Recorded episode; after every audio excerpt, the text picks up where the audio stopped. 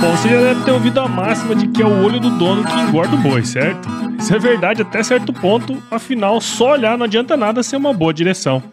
Com base em valores como honestidade, qualidade, inovação nos produtos e excelência no atendimento, a Nutripura, que há quase 20 anos atua no segmento pecuário, te dá essa direção, oferecendo os melhores produtos e serviços aos pecuaristas, garantindo resultados positivos não só no campo, mas principalmente no bolso. E eu digo isso não é da boca para fora não, afinal eu trabalhei lá, cara. Eu vi com meus próprios olhos a competência técnica e o cuidado com o negócio do cliente. Saiba mais sobre a Nutripura em www.nutripura.com.br e fique ligado nos artigos que saem no blog Canivete, que na minha opinião é o melhor conteúdo sobre pecuária de corte que você vai encontrar na internet. Siga também a Nutripura nas redes sociais, é só chegar lá no Instagram, Facebook, Twitter e YouTube e fique atualizado sobre o que há de mais avançado na pecuária. Nutripura, o produto certo na hora certa.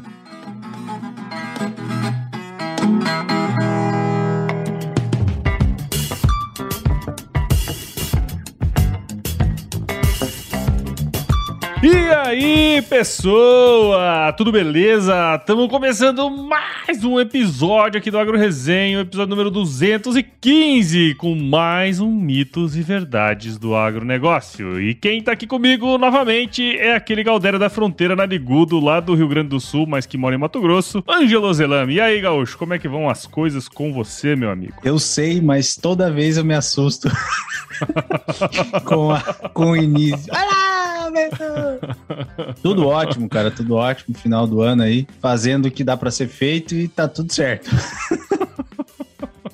Puxa vida, que animadora essa frase sua aí. Você tirou de algum livro? Não? Então, tem um livro da minha filha que diz assim: se correr, o bicho pega, se ficar, o bicho come. Mas se encarar, o medo foge. é um livrinho sobre medo, né? Então é isso aí, tem que encarar que aí certo foge, né? De repente ele foge, né, cara? Bom demais. Mas legal. Bom, você viu mais um episódio de Mitos e Verdades e temos novidades nesse episódio. Você que tá aí ouvindo, não perca, porque vai estar tá muito legal. Firma o golpe que nós já já estamos de volta. Você ouve agora Agro Resenha Podcast. Aqui, a porteira não tem tramela para quem busca se informar sobre assuntos ligados ao agronegócio. Apresentação: Paulo Ozaki.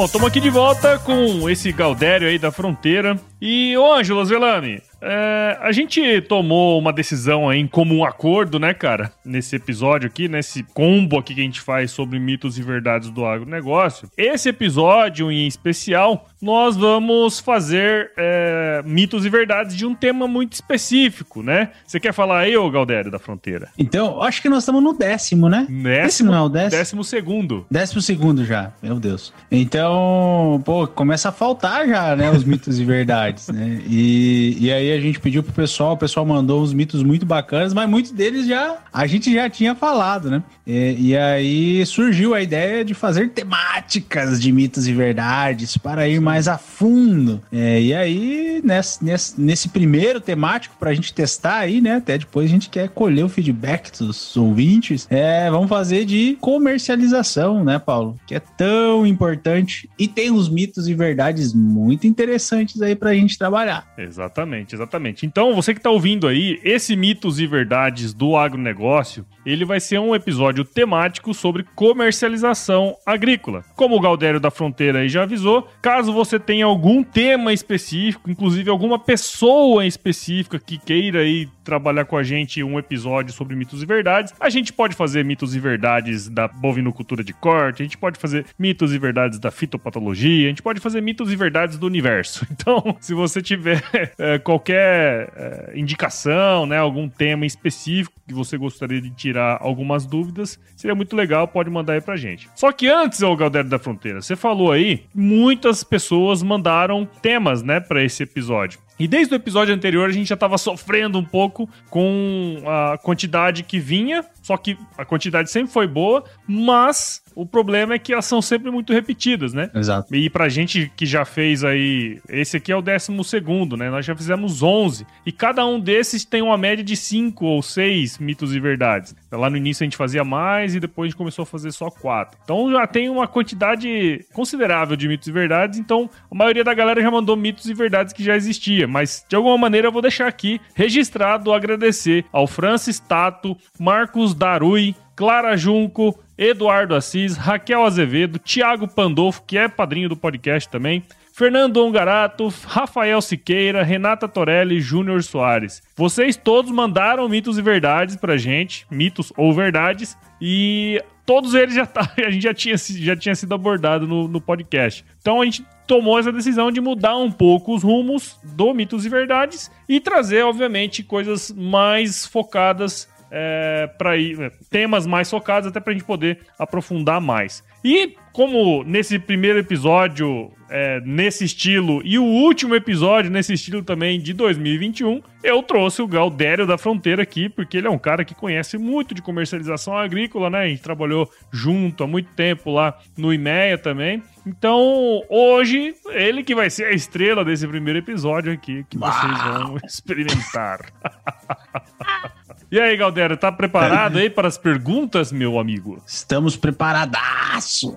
Isso. Bora para elas. Os próximos, obviamente, eu e o Ângelo iremos entrevistar outras pessoas de outras áreas do conhecimento. Confere, Galdério? Confere. Mas se vocês também não quiserem mais o, o Ângelo aqui não, é só falar também que eu mando ele embora.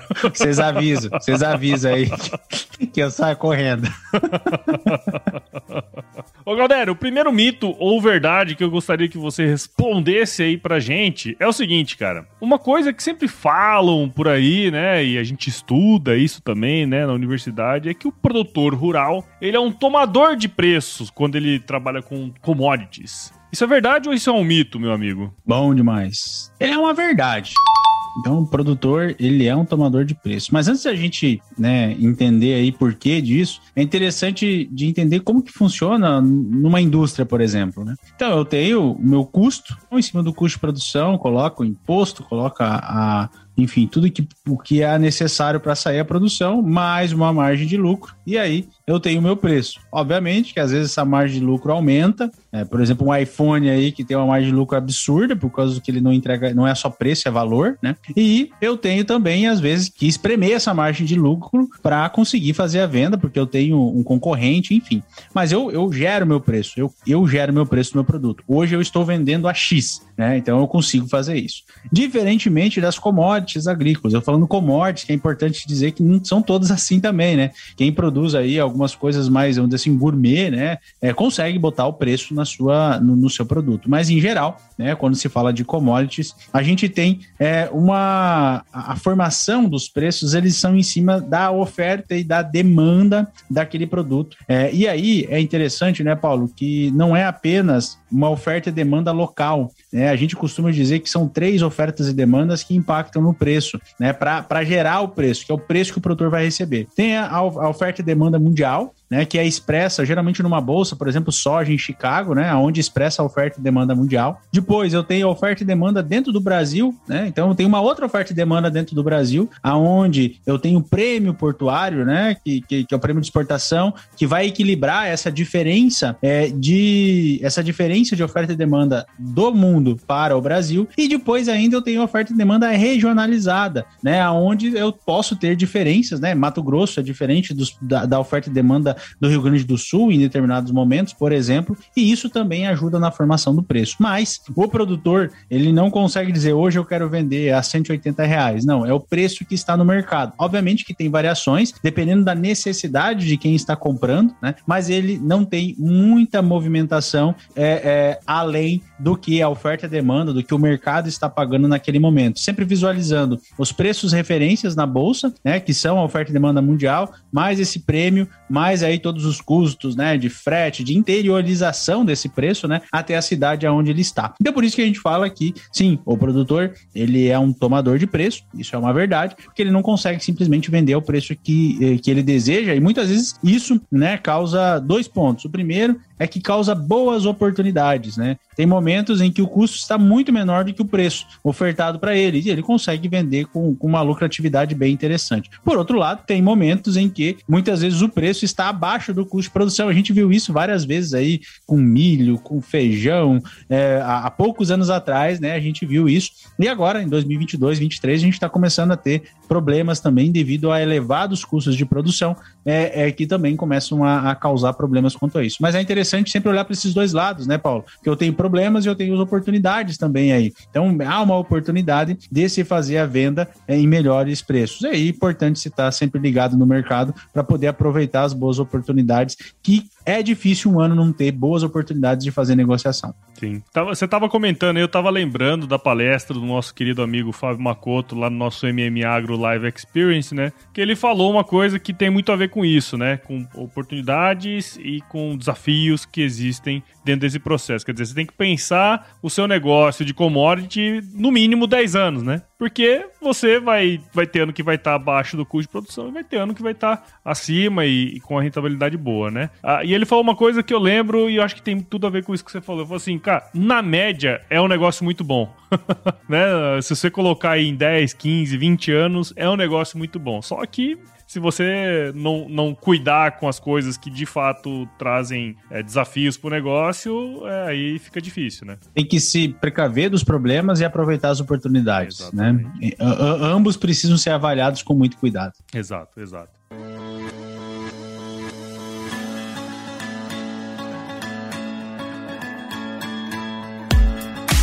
Diversas pesquisas apontam que o produtor rural está cada vez mais conectado ao mundo digital. E é nesse contexto que nasceu o Broto, plataforma digital que ajuda o produtor rural a potencializar sua produtividade financeira. No ecossistema Broto você encontra um marketplace completo com acesso a produtos e serviços, além de conteúdos relevantes em diversos formatos, inclusive podcast, que vão apoiar o produtor em seu processo de tomada de decisão. Há décadas como parceiro do produtor, agora a BB Seguros e o Banco do Brasil, através da plataforma Broto, querem descomplicar a agricultura digital e trabalhar para promover a inclusão digital em todos os perfis de produtor. Siga o Broto nas redes sociais, é só buscar por @somosbroto no Instagram, Facebook e YouTube e entre no site www.broto.com.br e saiba como o ecossistema Broto pode te apoiar. Somos Broto, seu jeito digital de fazer agro.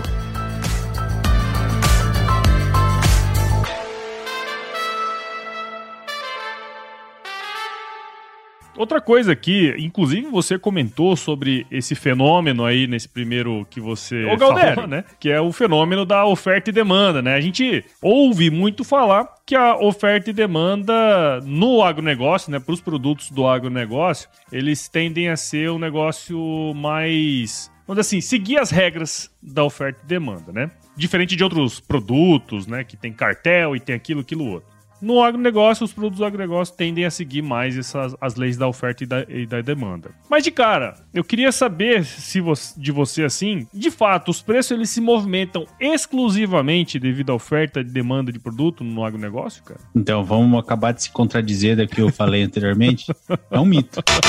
Hoje, a gente pode dizer que é um mito. Porque tem um outro fator que acaba impactando nisso também. A oferta e demanda, obviamente, eles são mandatários, né? Mas dentro dessa oferta e demanda, existe outro ponto que é a especulação financeira, é, que acaba movimentando os preços na bolsa e esses preços acabam refletindo no, no, mundo, no Brasil e, na, e no produtor rural que vai vender. Então a gente costuma dizer né, que são três itens, né? É a oferta, é a demanda e é a especulação. Por quê? Porque em determinados momentos, o, o e, e, com a pandemia, com a quantidade de dinheiro que foi impresso, há muito dinheiro no mercado. E esse dinheiro, muito dele está no setor financeiro. E o setor financeiro, ele costuma é, variar de um ativo para outro. E, e essa variação, ela nem sempre está vinculada à oferta e à demanda de um determinado produto. É, muitas vezes ela está porque eles estão querendo fugir de um risco ou entrar numa oportunidade, e isso faz com que é, o fluxo de capital ou derruba os preços ou faz elevações absurdas de 100 pontos aí, de, no caso da soja,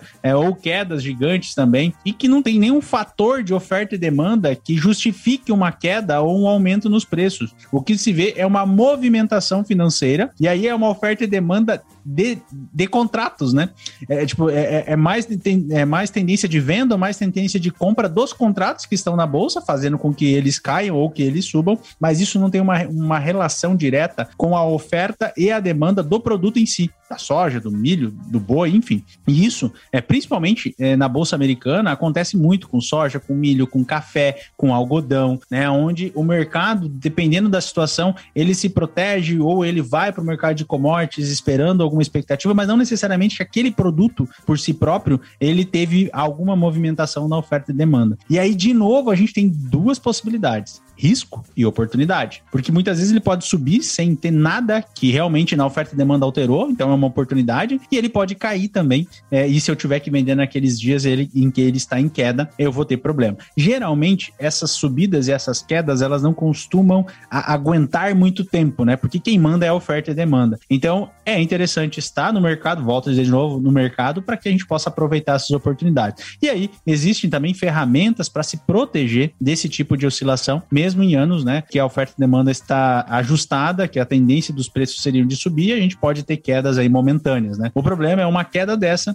ela acontecer junto com uma necessidade de venda, né? E aí o produtor pode ter algum prejuízo quanto a isso. Então, né, na verdade é um mito. É, obviamente que quem comanda é a oferta e demanda, mas no intervalo aí de, de mudança de oferta e demanda, o setor financeiro acaba movimentando os preços e a gente precisa ter isso bem consciente com a gente também. E é interessante você falar esse, esse aspecto, né? Porque porque a gente tem essa, essa, vamos dizer assim, a gente pensa muito na oferta e demanda, inclusive quando a gente vai fazer as análises, né? A gente pega e olha oferta e demanda mundial, oferta e demanda é, mais local, né, no Brasil, ou no, nos próprios estados, até para poder calcular. Só que tem esse, esse advento do mercado financeiro que muitas vezes a gente não está muito ligado e que impacta também diretamente no, na rentabilidade do produtor, né? Impacta e impacta pesado, sabe? Exato. A gente teve situações de o preço cair, é, sei lá, cair 10, 12 reais por saca, sem, no caso da soja, sem nada de oferta e demanda ter movimentado, sabe? Uhum. Única e exclusivamente movimentação financeira em cima de contratos, né? É, o boi fez isso também, né? Deu uma barrigada e... aí entendeu? Tem outras coisas, né? Ah, isso é uma coisa importante, Paulo, que você trouxe. Porque o que, que acontece? Fatores de oferta e demanda que impactariam um pouco quando o fluxo do, do, do dinheiro acaba começando a sair, né? Por exemplo, ah, uma coisa que era para impactar pouco, era para cair cinco reais por arroba. Só que conforme está o mercado e conforme as pessoas estão é, entraram dentro dessas operações especulativas, eles são obrigados a sair dessas operações se o preço cair a tanto. A gente fala que eles são estopados, né? Eles saem das operações. E aí isso começa a acontecer em sequência, cai, cai. Em vez de cair 5, acaba caindo 10, 15 reais por arroba. E aí depois eles falam das correções técnicas, né? Então, isso é uma correção técnica que acaba acontecendo e que não deveria estar acontecendo se fosse olhado só para oferta e demanda, né? Então, esse é outro ponto legal até que você levantou, né? É, às vezes tem um, um estilo, um, um estupim, é um, alguma questão de oferta e demanda, é, mas a, a, a oscilação ela é muito mais intensa, seja para cima ou seja para baixo, por causa da movimentação financeira. Legal. Isso é legal. é muito bacana. Interessante, muito legal. Tem uma máxima aí que a gente ouve falar muito, né? Inclusive nessa época do ano, na hora que a gente tá viajando, né? No, no, no, próprio na internet, de uma maneira geral, a gente começa a ver muito assim no final da safra, né? Produtor fulano de tal produziu cento e caralhada sacas por hectare. Ele é o campeão de não sei o que, não sei o que lá, né? E ainda hoje, grande maioria é, dessas propagandas, elas, vi, elas visam muito a produtividade, né? E a gente nunca sabe se o cara produziu e teve lucro com aquilo. Na sua visão, assim, hoje, o produtor, ele né, é mito ou é verdade, na verdade, que o produtor ele olha muito mais para produtividade e pouco para lucratividade do negócio? Por incrível que pareça, é uma verdade. E por que que a gente é levado a isso, né? A gente veio aí de 20 anos focados dentro da porteira é, e tinha essa necessidade havia essa necessidade de se melhorar a produtividade. E o produtor fez muito bem isso. Porém, né, a gente está chegando a hora em que a produtividade é um pacote tecnológico que precisa ser comprado e muito bem implantado. Mas hoje não é algo difícil de se fazer, já foi muito. Chegamos a patamares muito bons. E está chegando a hora de se olhar muito mais para lucratividade do que para produtividade. Por quê? A gente tem um pilar, né, que faz com que a gente olhe para se a gente vai ter lucro ou não, né? Então, bom, vai ser bom ou não vai? Como é que a gente olha? Produtividade, custo e preço, né? Então são os três, né? Produtividade, custo e preço. E a produtividade, ela já, é, assim, claro, obviamente, se tiver alguma exceção quanto à seca, né? Alguma questão climática, é, é, a gente já tem padrões muito, muito bons de produtividade, tanto que a gente é, é um dos melhores do mundo aí. Acho que tirando no milho, o restante a gente já manda muito bem, muito próximo do top do mundo, né? É, e o que acontece é que nesse momento está se tendo uma necessidade de se olhar para a lucratividade também, né, para tomar decisões em cima disso, porque muitas vezes você acabou de falar, ah, colhi 120 sacos de soja por hectare, e aí? E aí? Quanto te sobrou? Se você tivesse colhido 20, 30, 40, quanto ia te sobrar? E isso não, não, não, quer dizer que você vai deixar de usar tecnologia de forma alguma, né? De forma alguma, ah, então não deve adubar ou coisa assim. Não, não é isso. Né? É só ter um olhar crítico quanto a produtividade perante a lucratividade. Né? E, e, e hoje, é, se você pedir para um produtor quantos é, reais por hectare deu a lavoura dele ano passado, ou ele não vai saber. Agora, se você pedir quantas sacas por hectare, ele vai ter na ponta da língua se pá os últimos quatro anos. Então, isso é uma coisa que precisa ser alterada, precisa ser mudada, que precisa se ter a lucratividade. Fácil? Ah, ah não é fácil mas é uma necessidade que está se, se entrando, né? E é uma verdade, e é uma verdade que precisa virar um mito, né? Daqui uns 10 anos nós vamos fazer esse mitos e verdades e eu vou dizer que é um mito. Hoje o produtor olha muito mais para lucratividade do que para produtividade. Não, cara, e é engraçado, né? A gente tem aqui os, os podcasts que a gente faz junto com o pessoal da SCAD, né? Do Gestão Rural. Trouxemos aí várias pessoas tanto produtores, né, como pessoas aí do mercado, que, cara, invariavelmente eles comentam sobre isso, né? Quer dizer, a gente tem que parar de tomar decisão baseada apenas na produtividade. Produtividade, produtividade é importante, é importante. cumpre o seu papel. Mas, se você não tiver um olhar clínico também para as finanças do seu negócio, né, para você entender como que funciona tudo isso, né, ter um olhar crítico também para a lucratividade, né? Porque vão ter áreas que não necessariamente por serem mais produtivas vão ser mais lucrativas né? Então tem que ter esse olhar, né, cara? Tem que ter. E assim, mas, mas eu digo que tá mudando bastante, sabe? Tá, o sim. produtor tá, tá entendendo. Na verdade, os produtores que estão evoluindo mais, eles, eles já olham para lucratividade muito mais do que para produtividade. Hum. É, é um olhar um pouco mais para fora da porteira. Volto a dizer de novo que não tem que, que, não significa que eu não devo olhar dentro da porteira. Muito pelo contrário, sempre deve ser muito bem visto. Mas um produtor cada vez mais está virando um empresário e eu não posso só ser o CEO aí, né? Trabalhar só no operacional. Eu preciso ser o CFO, eu preciso ser o CEO para olhar de cima, né? Ter uma visão e, e, poder, e poder tomar decisões mais certeiras, né? É, hum, tem muito ainda para ser feito, mas é, acho que a gente tá, saiu da inércia já, né? Acho que há poucos anos atrás a gente estava numa inércia muito grande, hoje a gente está mudando. Né? E tem ferramentas importantes também que ajudam nesse processo. Exatamente. Até essa, essa entrada mais forte no digital nesses últimos dois anos talvez ajude bastante nesse processo aí, né, cara? Vai ajudar, zero dúvida. A, a, o digital está junto com isso. Não Sim. tem como eu realmente tomar decisões que foquem na lucratividade sem ter isso digitalizado, sem ter esses dados, sem ter essas informações à disposição para conseguir tomar decisão, né? Então, é, com certeza precisa e, e anda junto. Legal.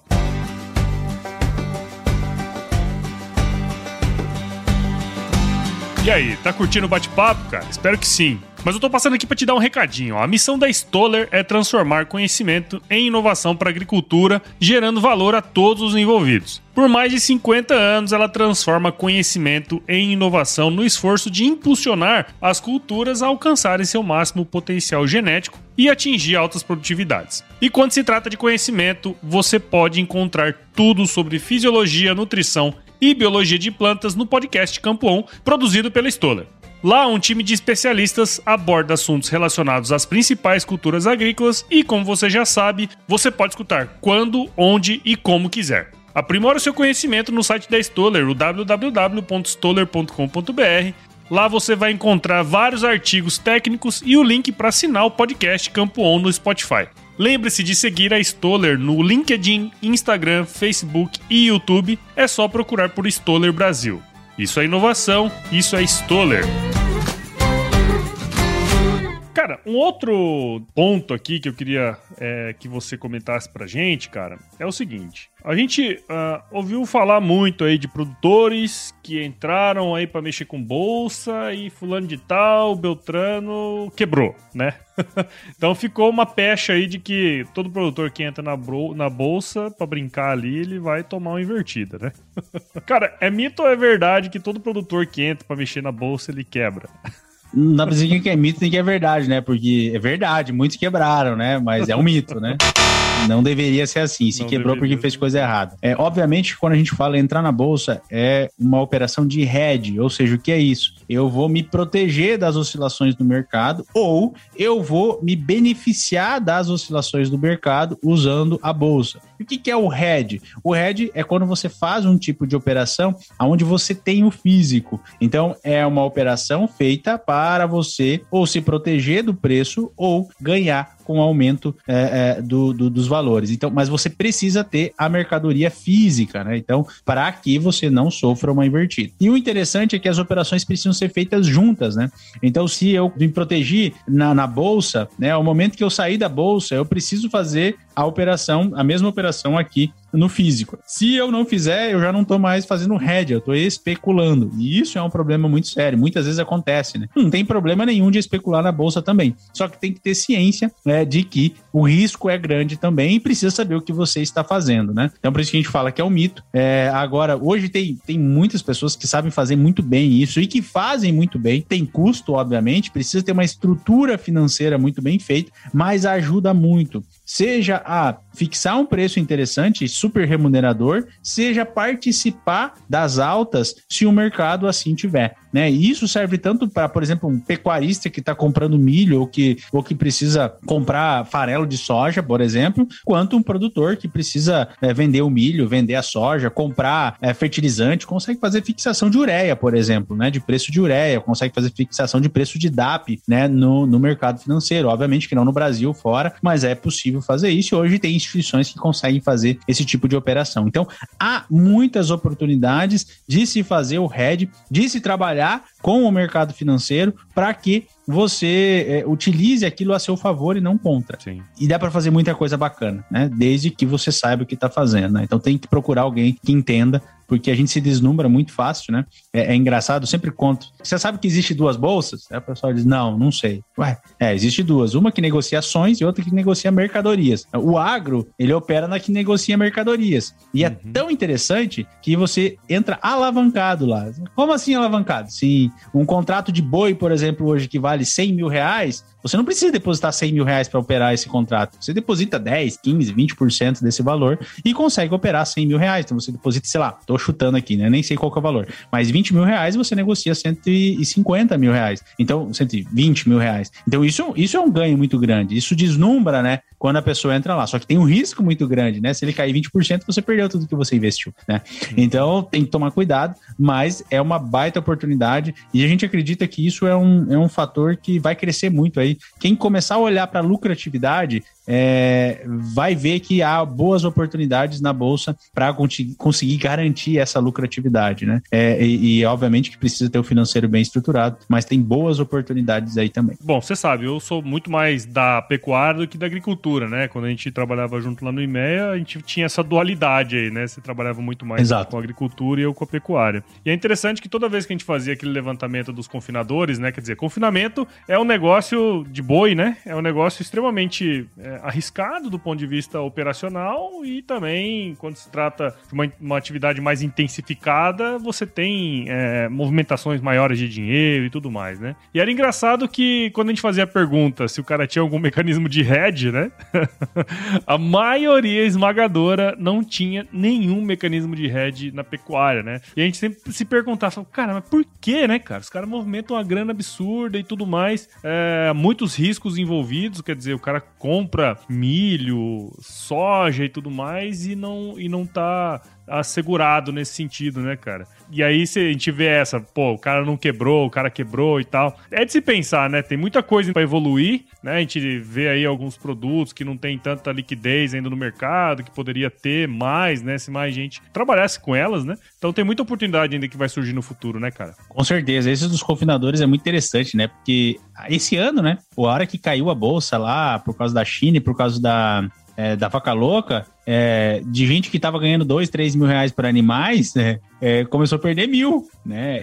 E, é mil reais de prejuízo. Teve gente que chegou a ter mil reais de prejuízo, teve que executar isso porque o boi estava pronto, teve que vender.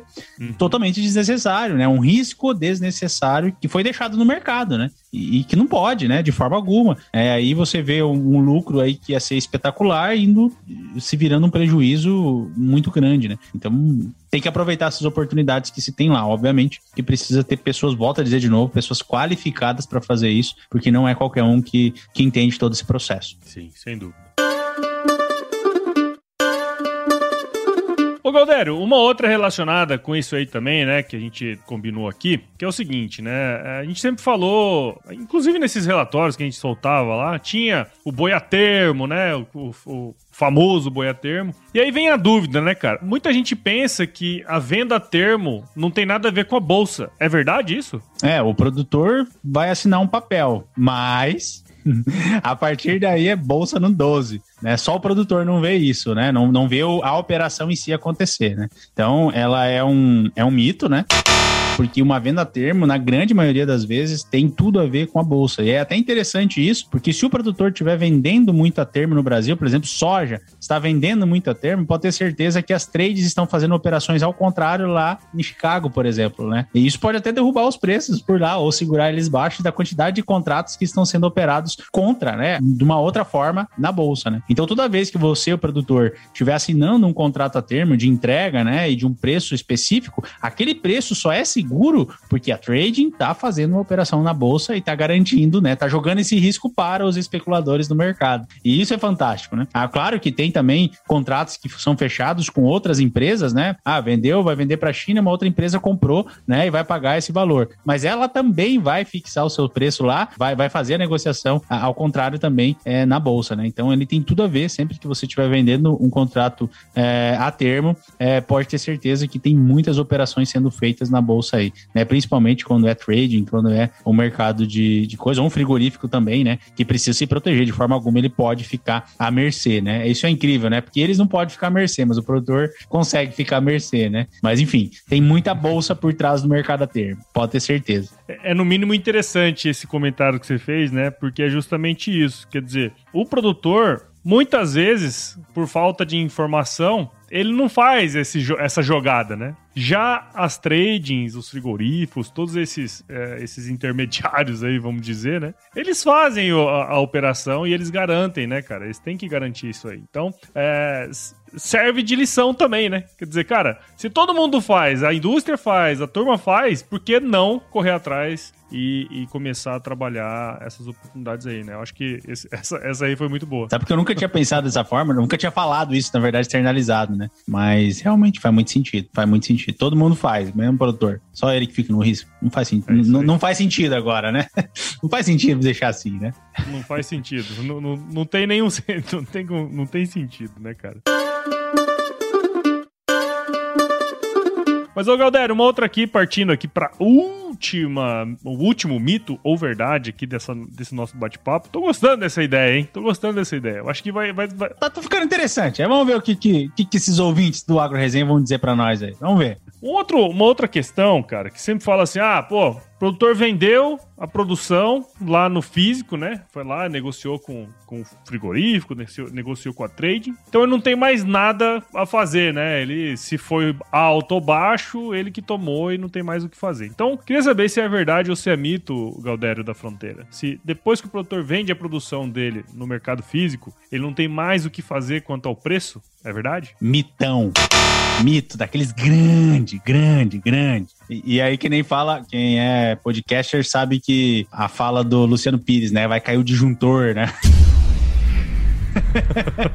Mas é um mito, sim. Por que, que é um mito? Porque eu tenho dois tipos, eu tenho duas possibilidades de operação de hedge na bolsa. Uma é com o mercado, né, com, com o mercado futuro, né, fazendo a venda ou a compra de um mercado futuro, dependendo da minha posição. E a outra é com opções. E as opções eu tenho mais duas opções. As opções me dão duas opções. Uma é uma opção de compra e outra é uma opção de venda. Então, a opção de venda, se eu tenho o produto, ela me protege de uma queda, e a opção de compra, se eu tenho o produto, ela me protege de uma alta, né? Pensando no, no, em quem quer comprar milho, eu vou comprar uma copa me proteger de uma alta. Pensando em quem quer vender soja, eu vou comprar uma put para me proteger de uma baixa. Né? Isso é um negócio que dá um nó na cabeça, demora para entender, mas enfim. Mas o que, o que é legal aqui? Eu não entendo até hoje. É, o que, que é legal aqui? Se eu vendi minha soja, se eu vendi meu milho, se eu vendi meu boi, mas eu acho que o mercado vai subir, eu posso comprar um seguro. Mesmo com o seguro de caminhonete, né? Eu vou pagar 4 mil reais para me proteger da caminhonete. Pode bater ela? Posso. Se bater, pô, aí eu vou, eu vou executar. Se não, tá tudo certo, vendi o preço bom. É a mesma coisa. Só que o que acontece? Eu já vendi meu produto, então eu já tenho caixa. Então, eu, em vez de antes, porque toda operação na bolsa, ela precisa de dinheiro, né? Então, antes eu tenho que ter um financeiro muito bem estruturado para poder ter dinheiro antes de vender para poder executar. Mas dessa forma, não. Então, são duas coisas boas. Porque, primeiro, eu consigo vender e melhorar meu fluxo de caixa. Se tem uma dívida para pagar, eu pago. E eu posso separar um pedacinho, 2%, 3% disso, para comprar uma call seja uma call de, de, de, milho, seja uma call de soja, seja uma call de, é, de, de boi, que é uma opção de, de, de compra. E se o mercado subir, eu posso ganhar junto. Ah, eu compro uma call com vencimento aqui três meses. Se o mercado subir, sei lá, eu comprei uma call de, é, é, vamos dizer que o boi tá 300, 320, né? E aí eu comprei uma call fora do mercado para pagar menos, de 325. Né? Então, bem, de 320, 325 eu não vou ganhar nada. E eu paguei ainda ela, vamos dizer assim, quatro, uh, três, três arrobas, né? Então, até 338, eu não vou, 328, eu não vou ganhar nada. A partir de 338, eu começo a ganhar tudo e que subir. Ah, vamos dizer que o preço histórico para 350. Esse cara vai ganhar 30 e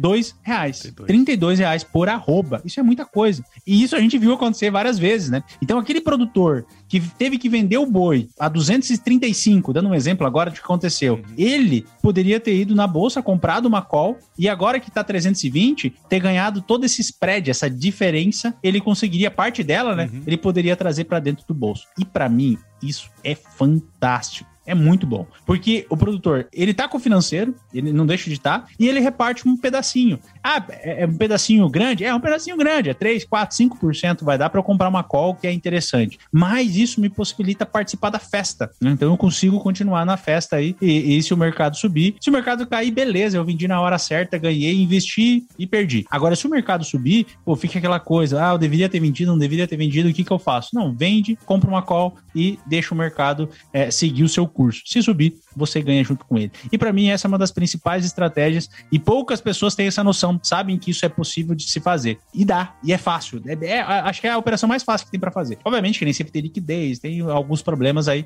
mas um bom profissional com certeza vai te ajudar a, a fazer isso. E dá para fazer muita coisa bacana, sabe? Muita coisa bacana. E o mais interessante é com dinheiro no bolso, né? O dinheiro no bolso, com risco zero, você tá com o risco ali, tá pronto. Se subir, beleza, eu ganho. Só tem o risco do investimento, né? Que você já sabe qual é. Não vai perder mais dinheiro ou menos dinheiro. Vai ser aquele valor. É dois reais por arroba, é três reais por arroba, é aquilo que você está botando em risco, mais nada. Né? Então, realmente, é uma, uma boa opção. Como diz outro, é um riscozinho.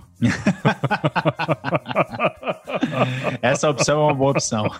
Legal, cara. Legal, é bom porque é informativo, né, cara? Tem muita gente aí, muitos produtores, né? Pessoal aí que escuta a gente, muitas vezes não é produtor, mas atende o produtor. De repente, o cara pode passar esse episódio aí para escutar e de repente tirar suas próprias conclusões em cima disso, né? Tendo uma pessoa aí bacana para poder assessorá-los e tudo mais, eu não tenho dúvida de que é, cada vez mais a bolsa brasileira vai começar a ter mais liquidez, né, cara? Que eu acho que esse é o grande objetivo aí também, né? É. é e é interessante, a gente tem sempre pensar, né, sei lá, na agricultura. Quando chegou o plantio direto, pô, cara, demorou-se muitos anos para conseguir entender como é que funcionava, acertou, teve erros, teve acertos. Na bolsa é a mesma coisa. É uma coisa simples, você chega e faz faz acontecer. Plantio direto também não foi simples, né? uhum. né? Pô, no boi é a mesma coisa, suplementação. É, o boi aí que saía com 30 e poucos agora sai com 18, com 20 meses. Foi fácil? Não foi. Tem muito trabalho ali dentro, tem muito estudo, né? Tem muitas consultorias. E a gente tem isso também no mercado, né? Só que a, a, eu volto naquela primeira mito e verdade lá de não olhar para lucratividade e olhar muito para produtividade, né? Então, depois da produtividade, tem muita coisa para ser feito ainda para aumentar a lucratividade, né? E, e, eu acho que isso é uma das, é, é uma das, uma das opções que, que a gente pode trabalhar e que tem, tem muita coisa para se fazer aí. Zero dúvida.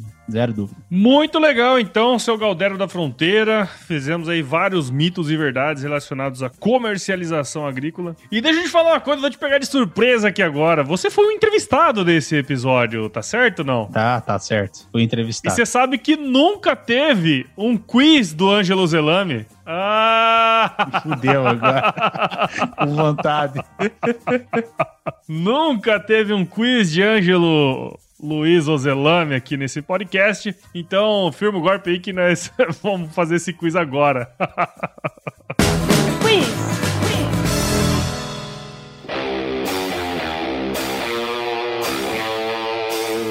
E aí, tá curtindo a resenha, cara? Espero que sim, que eu tô passando aqui só para te dar um recadinho rápido.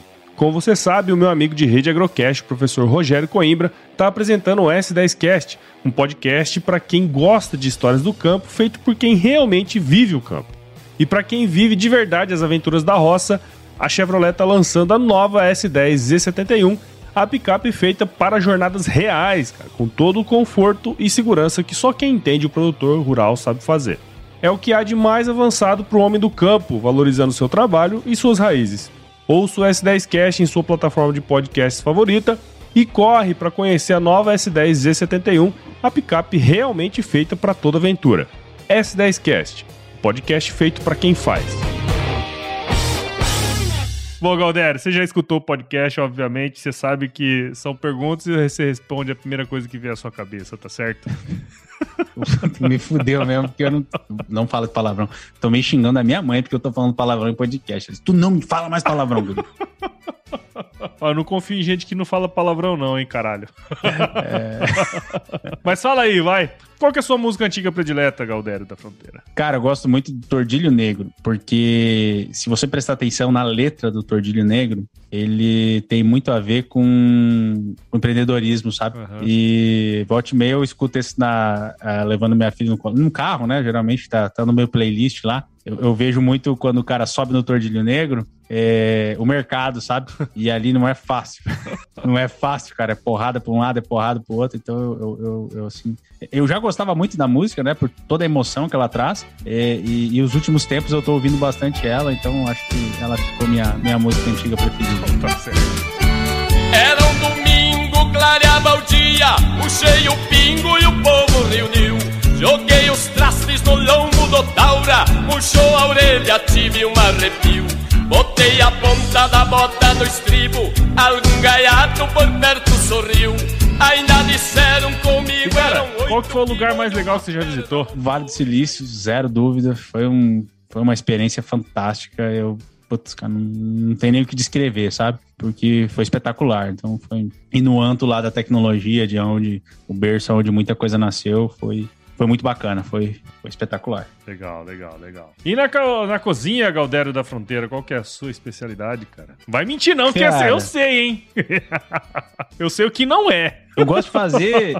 eu acho que tem, tem uma especialidade que é muito, muito boa, que eu faço que todo mundo gosta, hum. que é uma matrinchã recheada. É. E, Nunca comi, hein? Nunca me chamou. E essa aí bem. É, tu já comeu meu hambúrguer, ah, tu já comeu meu. É. É, mas a matrinchã acho que tu nunca comeu mesmo, né? Ver, então, vou, vou fazer uma matrinchã. Vamos vou fazer ver. uma matrinchã bem recheada.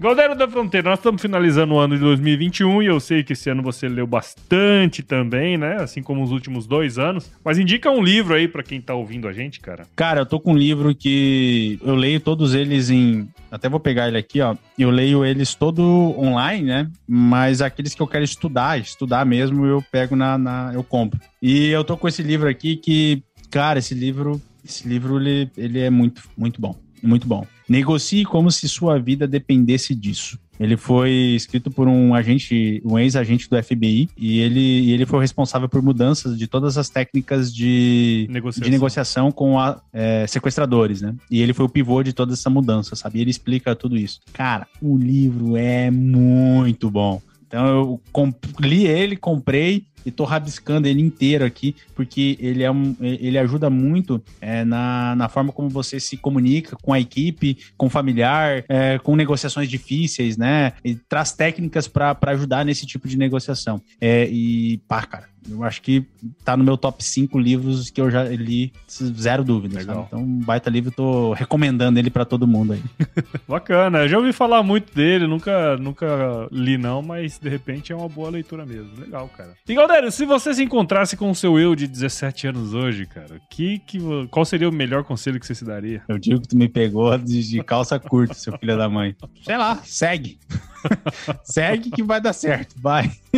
Continua aí, continua, continua. Vai, vai, hum, vai, flui.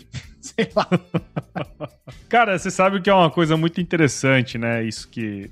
Essa, essa pergunta aqui, eu te peguei de calça curta mesmo, foi de propósito. Pegou, pegou. Mas essa pergunta, eu comecei com ela de uma maneira despretensiosa. E sabe o que foi que eu descobri ao longo desses últimos anos, fazendo essa pergunta pra maioria da galera? Hum. Você tem uma noção, não? Não. Porque a maioria das pessoas fala isso que você falou. Não mudaria muito o curso da vida, né? Entende? É que, é que é criar o caminho e fazendo e fazendo acontecer e o negócio vai dar certo. É, cara, não tem muito, não tem muito o que fazer. Tipo, agora pensando um pouco mais, se eu tivesse alguma coisa que eu mudaria, que eu já falei, né? E, e, pô, vai fazer um estágio, estuda essa porra desse inglês e vai fazer um, um estágio fora, sabe? A única coisa, assim, que eu mudaria. O resto okay, é, igual. tem muito que mudar, não.